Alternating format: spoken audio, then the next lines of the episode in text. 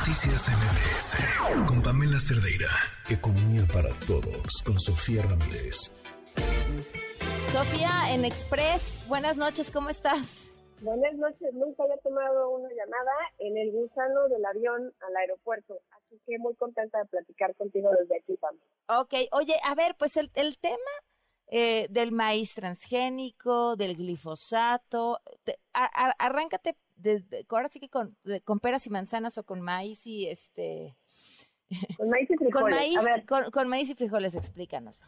Mira, vamos pues del principio. Resulta que entre los mecanismos que tiene el Tratado de Libre Comercio que tenemos con Canadá y Estados Unidos, pues hay uno que está establecido en el capítulo 31, que es que puedes pedir eh, mecanismo para establecer o para, digamos, resolver controversias que tengan que ver con los términos del propio tratado. El tratado estipula que tú no puedes prohibir, entre otras cosas, ¿eh? estipula que tú no puedes prohibir sin fundamento en sustento científico eh, la importación de ningún tipo de bien o producto. Ese es un poco el caso del maíz amarillo. Hace, eh, pues en 2020, digamos, al principio de estos pues serie de contradicciones y, controversias alrededor del tratado, si te acuerdas, antes del energético y después del energético y luego durante. Otro de los decretos que causó pues, mucho resquemor del lado norteamericano era justamente la prohibición de que se importara maíz amarillo transgénico. La gente me dirá, México come un montón de maíz, sin quiero. Somos el principal importador de maíz a nivel internacional, eso es un hecho y de hecho recibimos el 90% del maíz amarillo de Estados Unidos, de hecho 92, casi 93%.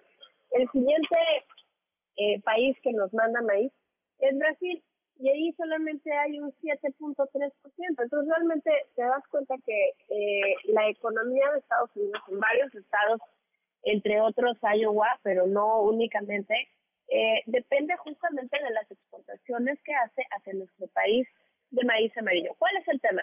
El tema es que eh, en el decreto original se prohibía la importación de maíz transgénico y en ese rubro, pues obviamente, insisto, había muchas economías locales en Estados Unidos que no estaban, pues no solo conformes, sino abiertamente disconformes.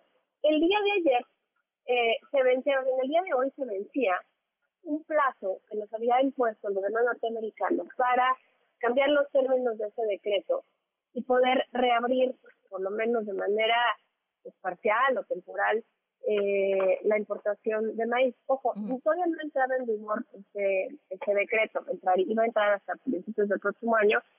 Y el día de ayer en la tarde, digamos que se vencía el plazo para que el gobierno norteamericano nos había impuesto para, para pues, evitar eh, mecanismos de controversia, saca el gobierno federal un nuevo decreto en el diario oficial eh, de la federación en la edición vespertina en el que se establecen diversas acciones en materia justamente del glifosato y maíz genéticamente modificado. No voy a entrar en materia de glifosato, creo que eso merita otra sesión, pero pues eh, un herbicida que algunas organizaciones internacionales como Greenpeace dicen que puede ser cancerígeno. Sin embargo, el maíz transgénico pues eh, prácticamente está estandarizado en el mundo y justamente el decreto lo que hace ayer es que, uno, se acota estrictamente al maíz, no, no hace simplificaciones ni modificaciones respecto al glifosato, establece una categorización del maíz según su uso, es decir, dice que la alimentación humana no permite, digamos, en México no se permite que el, el maíz que se utilice para alimentación humana, en concreto para masa y tortilla, sea transgénico, pero sí permite que se use para forraje y para eh, consumo industrializado para alimentación humana. Pareciera que entonces no, eh, no solo no se cuenta con el tema científico, sino que pues, no te lo puedes comer crudo y no te lo puedes comer en tortilla, pero sí te lo puedes comer una vez que lo hacen un pastelito industrializado, lo cual está raro. Y bueno, pues el número tres es que la prohibición del uso de maíz, eh, pues no, no pareciera tener realmente eh, una afectación en términos del comercio a las importaciones de México, por una razón muy sencilla.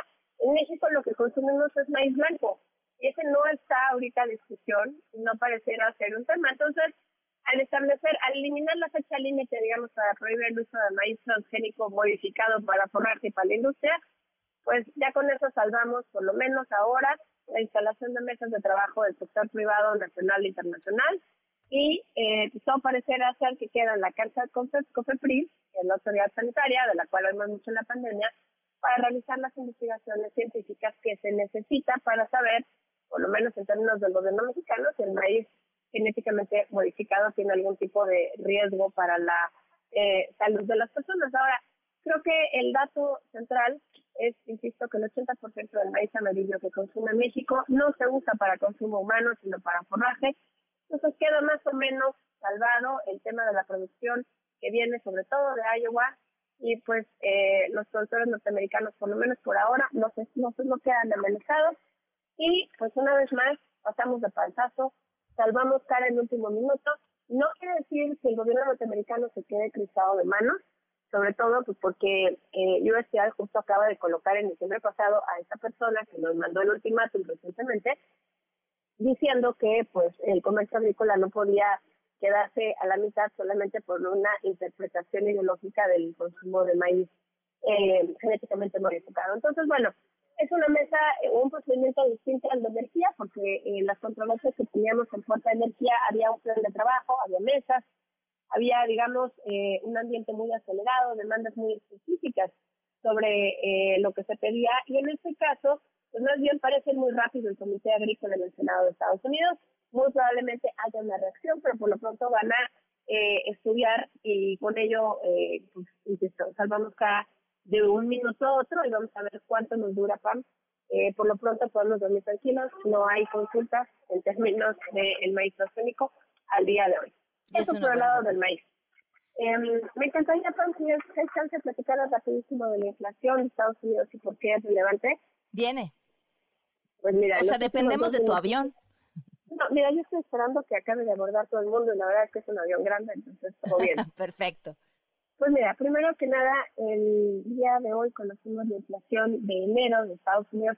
A diferencia de, México, que el INEGI nos informa dos veces al año, pues digo dos veces al, mes, digamos, una vez a la quincena, la inflación y las modificaciones que ha habido en los índices. En Estados Unidos se conoce una vez al mes, lo cual genera luego muchísima expectativa sobre cómo va a venir el dato y por lo tanto también hay muchas estimaciones. Y el mercado esperaba que siguiera una trayectoria a la baja de eh, la inflación, tanto la general como la subyacente, que puede ser que es esa que depende de los precios del mercado y que acaba guiando la inflación en el largo plazo, lo cual ocurrió pero de manera parcial. Tanto la inflación subyacente como la inflación general cayeron, pero no cayeron tanto como esperaba el mercado. El mercado esperaba 6.2% y eh, en la comparación anual, y pues la verdad es que la tasa anual fue 6.4% está ligeramente por arriba de las expectativas, no mucho. Entonces se cumplió que iba a la baja la expectativa, no se cumplió el monto de la baja y bueno, pues obviamente eh, esto presupone una serie de retos. Realmente sí hubo un aumento en la inflación mensual, pero no en la comparación anual. Vemos que además pues teníamos ya una alta tasa de comparación el año pasado. Eh, recordemos que el pico de la inflación en Estados Unidos fue en el verano pasado y bueno, pues ya se venían acumulando siete meses de contracciones en ese indicador. Y lo que vimos hoy fue muy interesante. Se esperaba que si la inflación no cumplía con la expectativa del mercado, lo cual no ocurrió, el, la, la FED se espera ahora que suba, digamos, el Banco Central Norteamericano, que suba las tasas de interés y con ello se aprecie, digamos, el dólar, porque eh, la gente le interesa invertir en economías desarrolladas con altas tasas de interés. Pero pasó algo contrario. De hecho, lo que estamos pasando fue eh, no que el dólar cayera, sino que el precio se fortaleciera un poco en la lógica de decir, bueno, pues no se cumplió la expectativa de la reducción de la inflación en la medida en la que se esperaba, pero tampoco eh, pareciera haber crecido, por lo tanto, sumado aunque a que todavía hay un mercado laboral fuerte y por lo tanto la Fed va a seguir subiendo sus tasas de interés, pues lo, lo que el mercado recibió es pues el peso lo va todo dar porque está íntimamente vinculado a la economía mexicana, a la norteamericana, por la razón que hemos platicado muchas veces, que es que el 80% de nuestras exportaciones se van a Estados Unidos. Y bueno, pues eh, acabaron siendo buenas noticias para la economía mexicana, por lo menos en el corto plazo, no sin, sin los costos que ya hemos platicado, que es que cuando el precio se pone demasiado fuerte, pues las exportaciones eh, se encarecen, perdemos competitividad, atractivo, y si los que reciben remesas eh, reciben menos remesas. Con eso me quedo tan. Muchas Muy gracias por el espacio y ahora sí al avión. Ahora sí pueden despegar, están informados. Gracias, Sofía. Buenas noches. Un fuerte abrazo. Hasta luego. Noticias